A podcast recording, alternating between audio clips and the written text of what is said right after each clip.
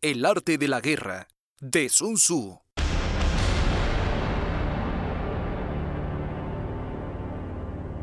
Capítulo 12. El ataque por el fuego.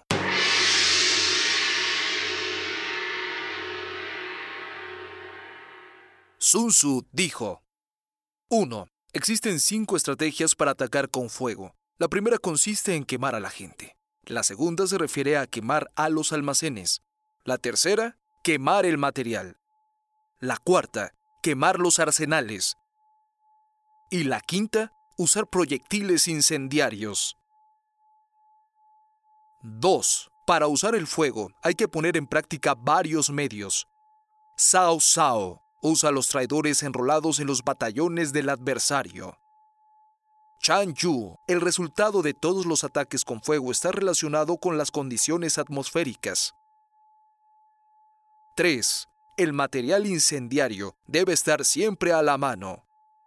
Chan Yu, el utillaje y los materiales inflamables deben estar siempre preparados con anticipación.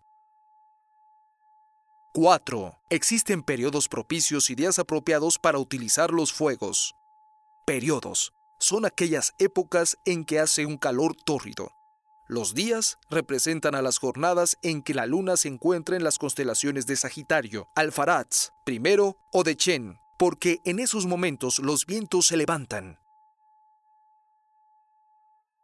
6.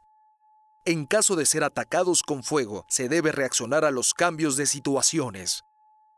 7. Cuando el incendio se declare en terrenos del adversario, coordina enseguida todas las operaciones exteriores, pero si sus soldados permanecen tranquilos, cálmate y no ataques. 8. Cuando el incendio se encuentre en su punto culminante, continúa si puedes, si no, espera. 9. Si puedes causar incendios en el exterior del campamento contrario, no es importante a que se haya declarado en el exterior. Causa los incendios en el momento apropiado. 10. En el momento en que el fuego sea avivado por el viento, no ataques contra el viento. 11. Si el viento sopla durante el día, amainará por la noche.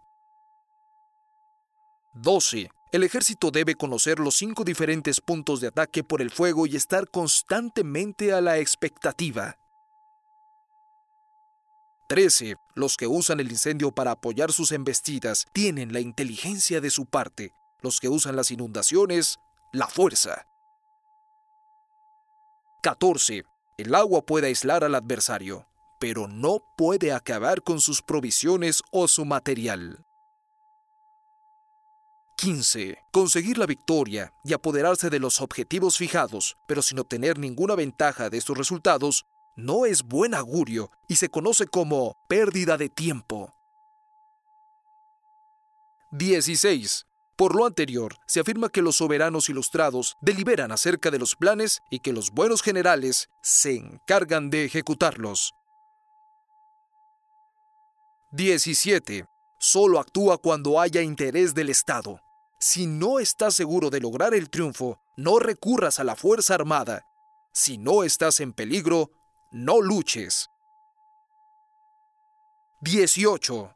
Un soberano no debe poner un pie sobre un ejército en un acceso de ira, ni un general debe pelear motivado por el resentimiento, porque sí es posible que un hombre irritado recobre la calma y que el que padece úlceras sea curado, una nación que ha sido arrasada no puede reconstruirse y los muertos nunca vuelven a la vida. 19. Por esto, el soberano experimentado es prudente y el buen general es precavido ante los movimientos no considerados. Así, la nación está protegida y el ejército salvo.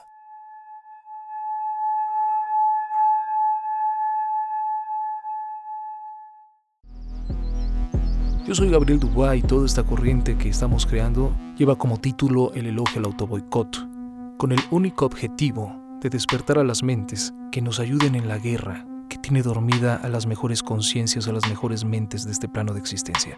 Escucha los demás episodios de este podcast. Estoy seguro que encontrarás un baño de luz.